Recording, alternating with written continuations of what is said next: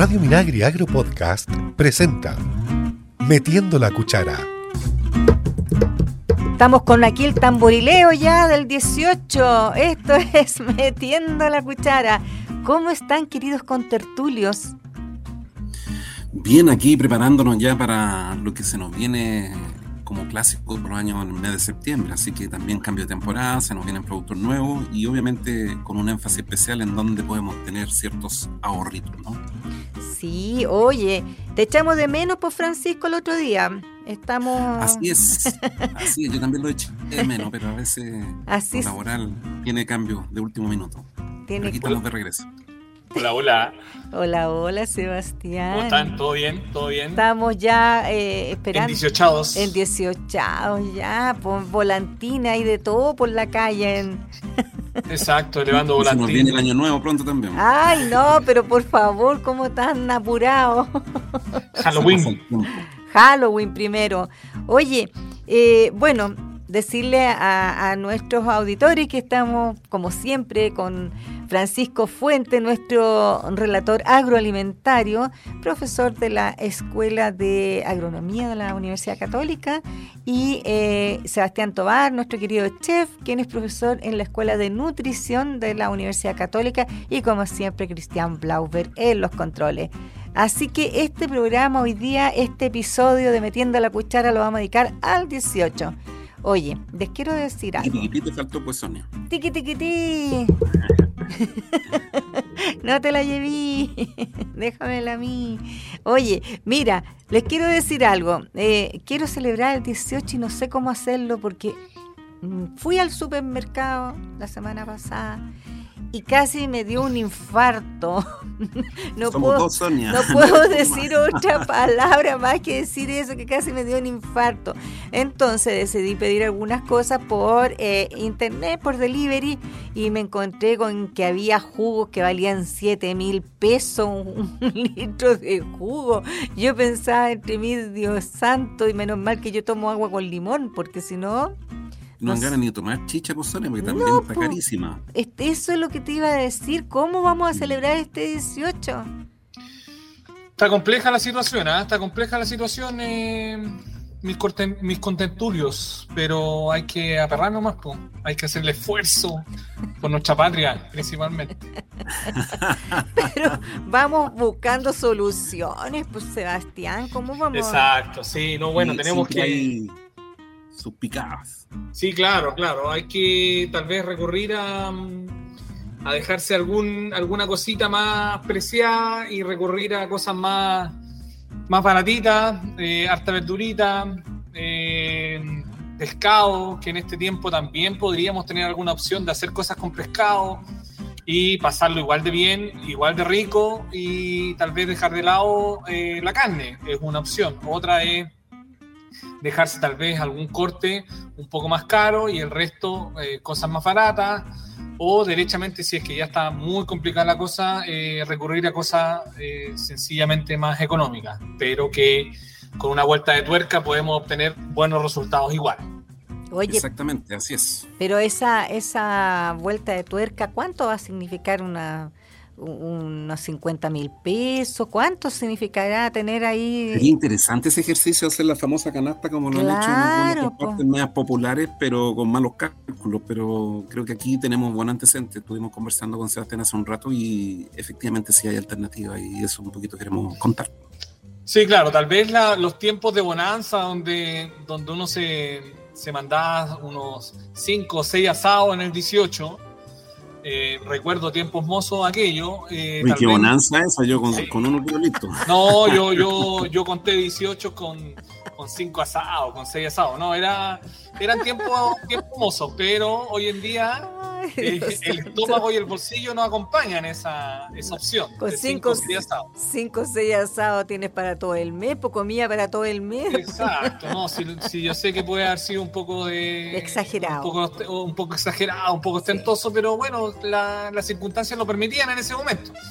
Ahora podemos dejar eh, unos dos asaditos, uno comenzando y otro terminando y, y sería. Y el resto estar tranquilito y descansar, disfrutar eh, y hacer otras cosas. Pero yo creo que con, con unas 50 luquitas yo creo que lo hacemos, ¿ah? Yo creo que hacemos un buen asado con 50 luquitas. ¿Para cuántas personas nos Para unas 4 o 5 personas. Sí, ¿ah? sí, sí, yo creo que sí, teniendo en cuenta que los kilos locales están a 10 lucas al kilo, están a 10 mil pesos el kilo. Eh, yo creo que con unos 2 kilos de carne eh, podemos hacerlo, o un kilo de carne, que en, que en definitiva implicaría una porción de carne por persona y le metemos unos embutidos o un poco de pollo, más eh, los acompañamientos, su poco de pebre, sus papitas mayo, yo creo que podríamos hacerla. tendríamos que ser bastante ordenaditos, bastante eh, recurrir a la feria, recurrir a mercados grandes. Con un poquito menos, Seba. sí, ¿no es cierto? Sí. que no falte, pero absolutamente nada y que te quede como para el 18 chico. claro, claro. Este, Pero sí, recurrir eh, al cerdo, al pollo, por ejemplo. el, eh, pavo también ha, tenido una baja bien interesante. Hay unos ojos de pavo que están bien baratos y, es carne de muy buena calidad. Y no sé, y no sé dónde, porque el otro día, porque el otro día fui a comprar un cuarto de, de, jamón de pavo, 4.200 pesos. ¿Qué te pasa? No se puede, po. Así que deseché, inmediatamente la idea de comer jamón de pavo y decidí comer huevitos revueltos nomás porque me salen más baratos. Así que está, para hacerte un sándwich para la hora de 11. sí. Mira, ahí hay eh, trutro de pollo eh, que se vende ya deshuesado o con hueso que con un buen manejo en parrilla queda muy, muy rico. ¿ah? Eh, hay que tener ojo ahí con el fuego, con el nivel de calor que tenemos y si lo vamos a dejar con piel o no. Si lo vamos a dejar con piel tenemos que partir relativamente en un fuego no muy fuerte para eh, lograr dorar la piel y que no se nos incendie. Ya eso es generalmente los problemas que tenemos con, con el, tuto con el truto de pollo es que puede llegar a incendiarse la parrilla por, por la cantidad de grasa. Si manejamos eso, obtenemos una carne muy, muy rica que ya solo con sal va a quedar muy rica, ya sin recurrir a ningún condimento especial. Un pollito a la sal. Eh, exacto, o, a ese tipo de cosas. El cerdo, de igual manera, ya el cerdo tenemos muchos cortes de, de todo tipo de precio. Eh, tenemos eh, plateada de cerdo, muy, muy rica, se hace muy, muy rápida, necesitamos muy poco fuego. Eh, tenemos la pulpa de cerdo, que claramente también eh, es más clásica. Y el costillar, ya en el costillar tenemos algunos costillares que son más cercanos a, a la punta, que son un poquito más baratos, que no trae mucho hueso. Eh, y el clásico, el clásico que trae mucho huesito, ya que puede ser un poquito más caro pero ahí también tenemos unos cortes que son de muy buena calidad, que obtenemos un súper buen resultado y muchísimo más barato. ¿Algo nuevo para tu receta? Estás en Metiendo la Cuchara. Estamos conversando aquí en Metiendo la Cuchara con Francisco Fuente y Sebastián Tobar sobre una manera que nos salga un poquito más barata de celebrar las fiestas patrias, más encima que va a ser un 18 bien extendido. Así que eh, no sé qué nos puedes recomendar. Toma, compramos unos tarritos de Durán, unas cositas así como para hacerse un, un vinito con Durán, ¿no? Sonia, ¿sabes qué? Ahí eh, quería hacer algunas recomendaciones. Eh, ustedes saben que, bueno, para quienes no sepan, en el Ministerio de Agricultura tiene una división, de hecho se llama la Oficina de Estudio y Políticas Agrarias ODEPA, eh, que publica permanentemente los precios de todos los alimentos. Eh, creo que vale la pena eh, pasar por esa página web www.odepa.gov.cl y hay una sección que se habla acerca de los precios. E interesantemente hay un análisis en donde eh, se comparan las semanas, ¿cierto? Eh, y, se ve un poco cuando hay alzas de precios en algunos productos y en otros cuando hay bajas. Interesantemente, hacer lo que hablamos en el primer bloque de las carnes, por ejemplo, el caso de cerdo, ave y cordero, eh, interesantemente se ve una baja importante, cerca de un 16%, en, la, el precio del cordero. Eh, y fíjense que las alternativas no siempre están en los supermercados y ahí cobra mucho valor el tema de la participación de las carnicerías eh, y aparece también, por ejemplo, una baja importante el caso de los tutros cortos de pavo eh, y asimismo también, por ejemplo, eh, las alitas de, de, pavo. Entonces, hay alternativas que podríamos echar mano eh, y obviamente con una muy buena receta como lo que nos está, ya nos adelantó algo Sebastián, creo que es compatible tener algunas compras con un poquito de información que salga más económico para el bolsillo. A lo, mejor, a lo mejor hacer un curanto, porque en el curanto pones todas, pones distintas cositas y también una alternativa. Y te sale una Claro, porque lleva pescado, lleva chancho, lleva pollo. Sí, también es muy, muy usado un cocimiento, ¿ah? que, que, que, mm, en definitiva eh, está muy cercano a lo que tú dices de, un curanto.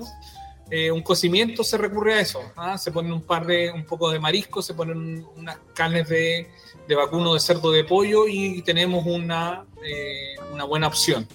Si nosotros quisiéramos ir a alguna opción eh, más económica, eh, pero de buena calidad en el vacuno, sin entrar en los cortes clásicos que, que todo el mundo conoce, hay algunos cortes que eh, han estado muy en boga este último tiempo por su buena calidad y menor precio, ¿ya? Y uno de ellos es la punta paleta, ¿ya? La punta paleta es un trozo de carne que es bastante magra, muy, muy blanda y la única complejidad es que está eh, dividida por, un, por, una especie de nervio, ¿ya?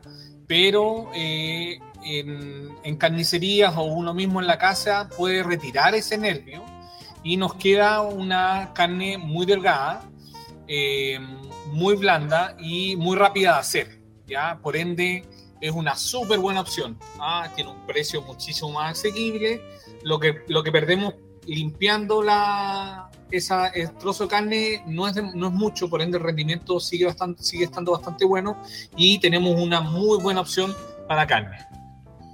Exactamente, y además que están dentro de los precios intermedios de carne, eh, por, esta misma información que les comentaba recién, entre los 2.000, perdón, 9.200 pesos y 9.300 y hay un montón de otras carnes que están, por ejemplo, cercanos a los 6.000 y algo, 7.000, 8.000, tapapecho, ganso, sobuco, malaya. Entonces también hay alternativas baratas a lo que me sorprendió cuando fui al supermercado, tal como decía Sonia, cuando, por ejemplo, vemos el asado tira, filete, eh, por sobre los 15.000 pesos. O sea, hay de todo precio, pero creo que informarse un poquito y fíjense que las carnicerías están siendo una muy buena alternativa, son totalmente recomendables un poco lo que recién nos comentaba Sebastián, se pueden lograr eh, preparaciones bien, bien apetitosas y, tradicionales como lo que estamos acostumbrados a los asados en fiestas patrias. Oye, La Vega, pues La Vega hay carnicería ahí y, y, ahí están las verduras también al tiro como para comprar, ¿no? Claro, aquí en, aquí en el Gran Santiago, La Vega y el Matadero Franklin son dos lugares donde hay muchísima opción, eh, hay mucho corte que no se encuentra en el supermercado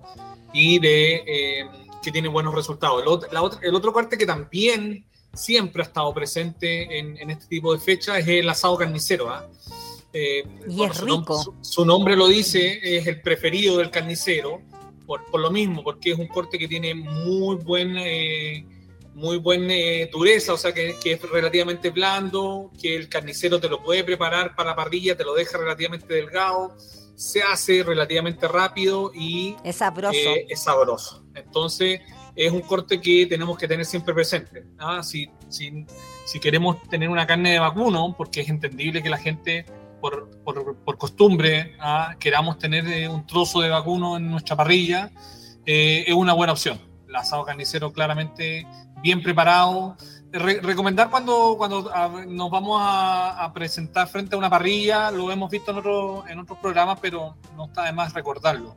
El fuego también es muy, muy importante. ¿ah? Tenemos que tener un buen fuego, tenemos que tener partes de la parrilla con un fuego alto y partes de la parrilla con un fuego bajo. Por ende, los trozos de carne generalmente les vamos a dar un buen golpe al principio de eh, intensidad de calor esto va a hacer de que generemos una costra que nos va a, mejorar el sabor de nuestro producto y luego darle un acabado final con un fuego medio que posibilite que la carne se siga cocinando, eh, pero no se, nos, no, se nos pase de sobre de cocción, ¿ya?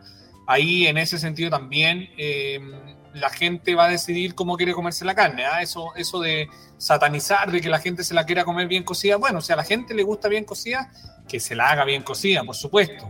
Pero, como dice un amigo, como a ti más te guste, ¿no? Exacto, exactamente. Pero para llegar a una carne bien cocida, no tenemos que eh, sobre recocerla, sobre secarla, porque en definitiva podemos llegar a un punto cocido o bien cocido, pero sin, en definitiva, secarla, sin dejarla seca, sin dejarla sin nada y... O, eh, quemada muchas veces. Exacto, exacto, totalmente eso. Entonces, tienes razón.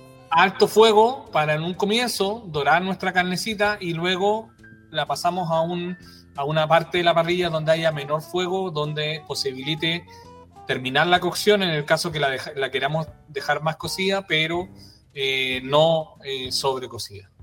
Oye, es súper buen dato y yo creo que eh, hay que tomarlo en cuenta al momento de ir a hacer el, asado. Hay gente que le pone... no tienen que invitar por Sonia, ¿cierto? Para, para, entender eso del fuego fuerte y el fuego débil. Yo no tengo parrilla, ¿qué voy a hacer? Tendría que hacerlo al horno eléctrico.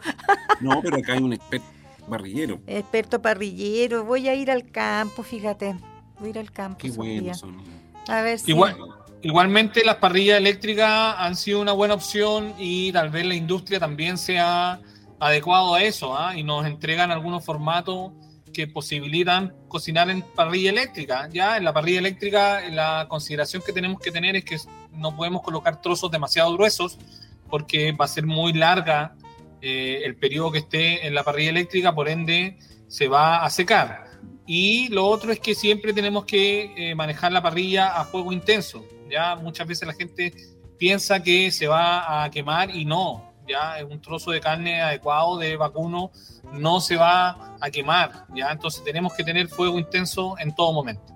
Oye, muy buen dato, sobre todo para la gente que vive en departamento eh, que se puede, que no tiene eh, eh para hacer acá, o sea, perdón, para hacer a carbón, como se hace en, partes libres o en las casas de repente, que la parrilla eléctrica es una buena opción.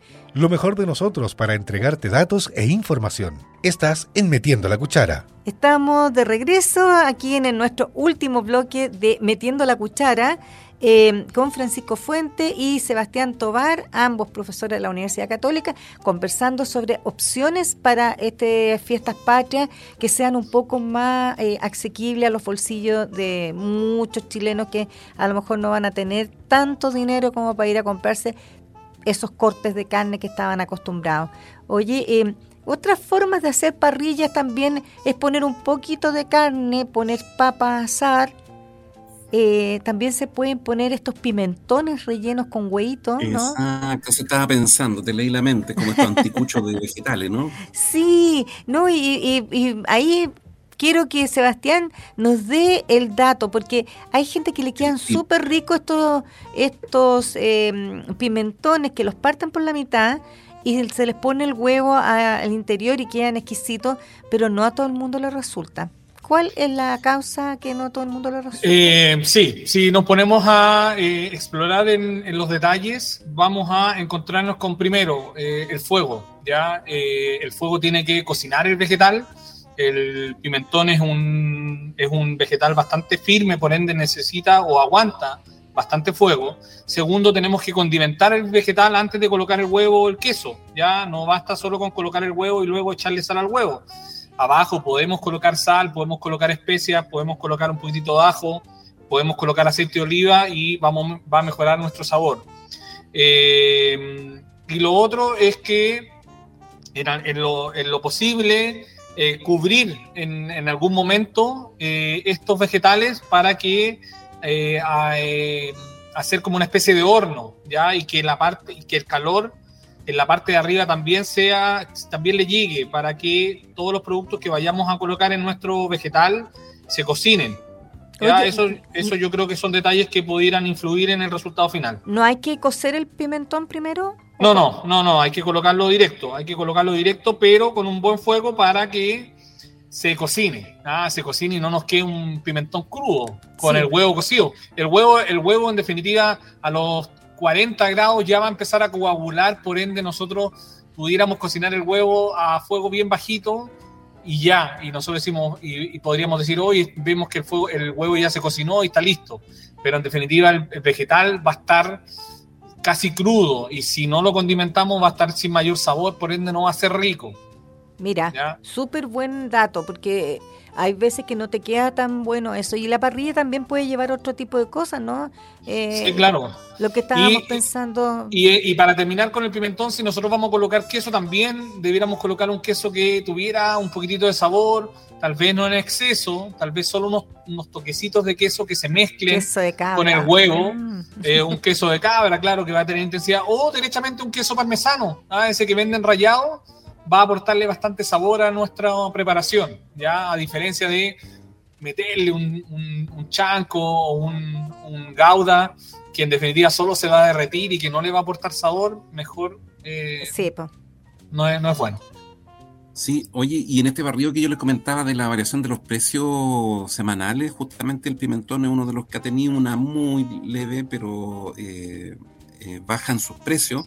Y un poco pensando a lo que comentaba Sonia de qué otras cosas poner, también por ejemplo ha bajado levemente el valor de las cebollas, por ejemplo las zanahorias y así varios, por ejemplo también el apio, el choclo, eh, de ahí también, por ejemplo, el caso de las eh, papas, eh, el ajo, la saba. Entonces hay como varias verduritas que podríamos echar mano.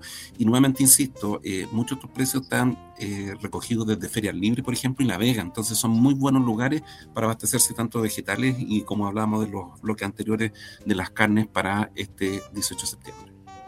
Entonces la hacemos, la hacemos con, con menos dinero, con menos de 50. Sí, claro, sí, claro que sí. Hay que invitar menos personas, yo creo que ahí está la clave, ¿no? Como yo sola. Me hago un bistec.